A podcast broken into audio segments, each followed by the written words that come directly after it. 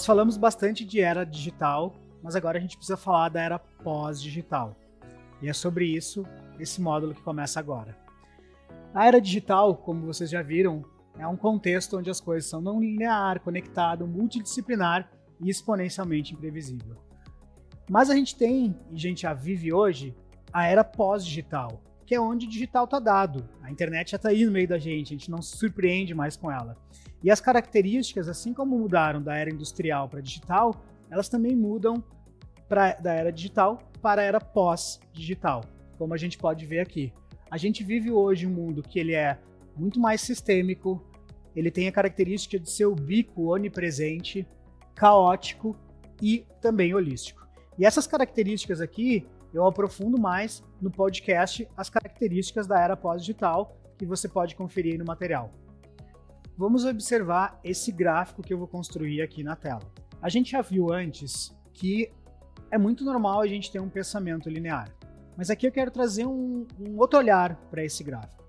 Imaginem que nessa linha aqui de baixo a gente está olhando o tempo e nessa linha aqui a gente está olhando alguma coisa boa para a empresa. Poderia ser crescimento de vendas, mas vamos olhar, por exemplo, inovação, como as empresas melhoram e como elas se desenvolvem. E eu vou pegar como exemplo aqui é, uma rede de hotéis. Então imagina que um hotel, ao longo do tempo, ele vai melhorando as coisas dentro do seu contexto. Então, sei lá, ele tem um piso que é de carpete, ele decide trocar aquele piso, passa para um piso laminado, e ele vai melhorando um pouquinho aqui. Aí dá um tempo, ele vê que ó, aquela chaveiro lá antigo com chave não faz mais sentido, eu vou trocar por um cartão magnético. E segue melhorando. Aí troca o cartão magnético por uma fechadura para digital, e depois com reconhecimento facial, tira a TV a cabo e coloca um streaming, e vai seguindo, né, acho que vocês já sacaram, é, aos poucos fazendo melhorias ao longo do tempo. Por outro lado, existem empresas que não inovam exatamente dessa forma. Elas fazem algo como a gente já viu lá dessa curva exponencial. E nesse exemplo, eu escolhi a D do exemplo de hotel para a gente fazer uma comparação com o Airbnb, que é um aplicativo onde as pessoas ficam na casa um dos outros e hoje é considerada a maior rede de hotel do mundo. Mas quando eles começaram, a inovação deles era muito lenta. Eram dois malucos, como toda startup começa, numa garagem lá decidindo fazer algo inovador. E eles identificaram que existia um show na cidade que eles moravam, estava faltando hotel, e eles resolveram testar essa hipótese de colocar as pessoas dormindo é, na casa de outras pessoas. Quando isso começou a acontecer, a inovação quase não andava. A gente está falando aqui quase de uma linha reta na horizontal. Hoje eles cresceram, passando a ser a maior rede de hotéis do mundo, sem ter sequer um quarto. O que acontece aqui é que as empresas, a rede de hotel tradicional, ao olhar um, dois malucos lá criando um aplicativo, eles olham para esse negócio acontecendo e dizem: não, eu sou mais eficiente que isso. Isso não vai funcionar, isso nunca vai ameaçar meu negócio. E a gente tem aqui, então, essa área de que a gente chama de eficiência. Porque o olhar de quem inova tradicionalmente, ele parece ser muito mais eficiente de quem está tentando fazer algo diferente. No entanto, ao cruzar essas duas linhas aqui, para aquele lado a gente tem uma outra área se formando. E é justamente a área do mundo VUCA. Por que VUCA? Eu estou aqui eficiente, eficiente, eficiente, eficiente, eficiente, parece que nada vai me atingir e de uma hora para outra algo acontece, uma, uma empresa se torna melhor ou maior que a minha e eu entro numa visão de que tudo é volátil, incerto, complexo e ambíguo, que é o mundo VUCA. E, e isso acontece, né? Por quê? Uma das hipóteses é que as empresas costumam fazer muito isso aqui para tentar fazer inovação. Copia, cola, edita e acredita que está evoluindo.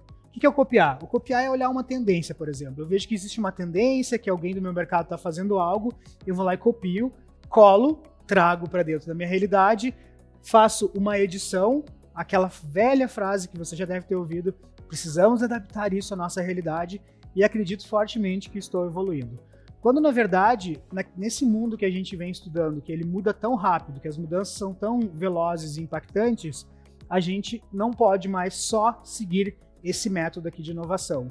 Não estou dizendo que isso não seja importante, mas ele não é mais suficiente. O que a gente precisa mesmo é começar a olhar para o futuro para fazer inovação sobre uma outra perspectiva. Embora eu diga que estudar futuros é importante já faz muito tempo, foi agora na pandemia que começou a surgir os primeiros estudos comprovando a minha hipótese. Esse aqui é um estudo que saiu num reporte, um relatório do Fórum Econômico Mundial, falando sobre as quatro habilidades que podem tornar o mundo melhor após a Covid-19. E as quatro habilidades são elas: alfabetização de futuros, que é saber falar a linguagem de futuros, pensamento sistêmico, que é pensar sistemicamente, entender a correlação entre as variáveis que existem hoje nas empresas e no planeta, antecipação, que é uma das formas que a gente usa como ser humano de tentar antecipar as coisas para tomar decisão, e por último, foresight estratégico, que é uma metodologia bem importante dentro dos estudos de futuros. E que, inclusive, eu abordo essa metodologia com um entrevistado em um dos podcasts. E nesse momento também eu te convido a dar uma olhada no e-book, porque lá eu aprofundo os principais conceitos sobre estudos de futuros que a gente vai usar como base no restante do módulo. Tem diversos conceitos que envolvem os estudos de futuros, mas esse que eu vou explicar para vocês, para mim é o mais esclarecedor para entender como usar isso para a transformação digital dentro das organizações que você atua. Eu tenho certeza absoluta que você já fez uma linha dessas fazendo algum desenho para alguma coisa na vida. Tipo assim, né? Um pontinho no presente, um risquinho para cá, né, para nossa esquerda no passado e uma linha com uma setinha na ponta dizendo o futuro.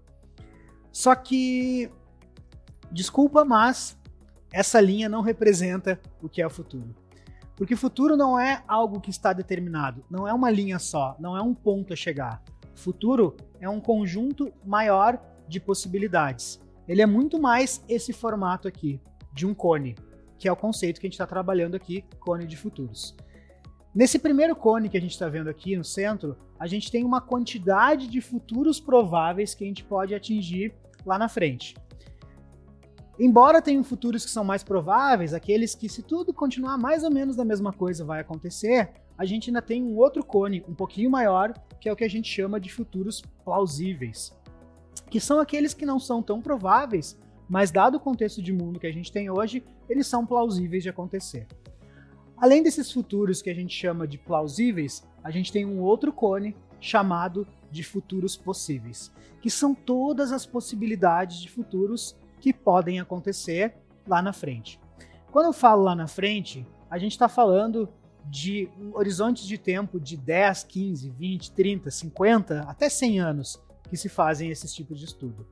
E como a própria proposta do Cone mostra, você pode observar que, vamos supor que o que está no slide aqui a gente está falando de 10 anos, se eu avançar 15, 20, 30, esse cone vai aumentando a sua extremidade isso significa que a gente tem mais futuros possíveis para acontecer lá na frente.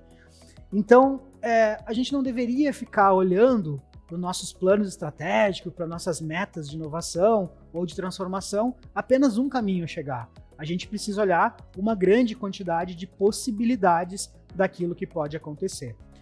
Só que eu preciso contar para vocês que o Cone de Futuro não terminou aqui. Essa é só uma parte dele.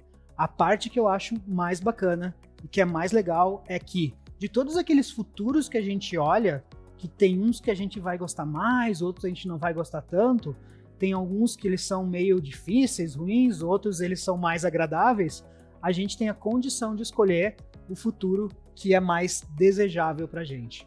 E à medida que eu escolho aquele futuro que ele é mais desejável, eu tenho condições de olhar lá onde eu quero chegar e construir como eu vou traçar esse caminho para fazer a transformação que eu quero. Então, o que, que isso que eu acabei de trazer desse cone de futuros tem a ver com os processos de transformação digital?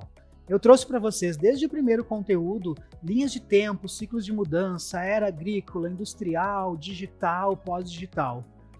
E eu contei para vocês também que eu tinha feito um estudo onde eu olhei linhas de tempo de mudanças no planeta, tentando entender como é que era o fenômeno que aconteciam essas mudanças. Teve uma linha do tempo que eu não trouxe ainda. Eu guardei ela agora para o final, para vocês compreenderem o que tem acontecido também relacionado a ciclos de tempos socioculturais, que expande essa visão tão somente da organização. O primeiro tempo sociocultural que eu trago aqui são os tempos clássicos, que aconteceu lá atrás, a gente não era vivo ainda, mas a gente estudou muito isso nas aulas de história. Depois também a gente teve os tempos modernos, Inclusive, talvez você já tenha assistido um filme que Charles Chaplin fez criticando os tempos modernos, que está muito relacionado com a era industrial que a gente falou antes.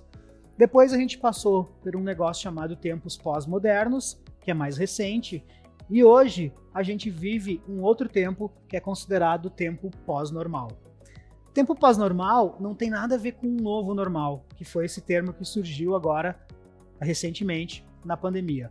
O termo pós-normal ele existe um pouco antes ainda da pandemia e ele se refere a um tempo em que a normalidade está deixando de ser a regra. Mas tem um autor principal desse assunto, que é o Zialdin Sardar, que ele tem uma frase que define perfeitamente o tempo pós-normal e que eu particularmente acho que ela representa o mundo que a gente vive hoje. Essa frase diz o seguinte: um tempo pós-normal é um tempo em que as regras antigas não valem mais, novas regras ainda não foram criadas e nada parece fazer sentido.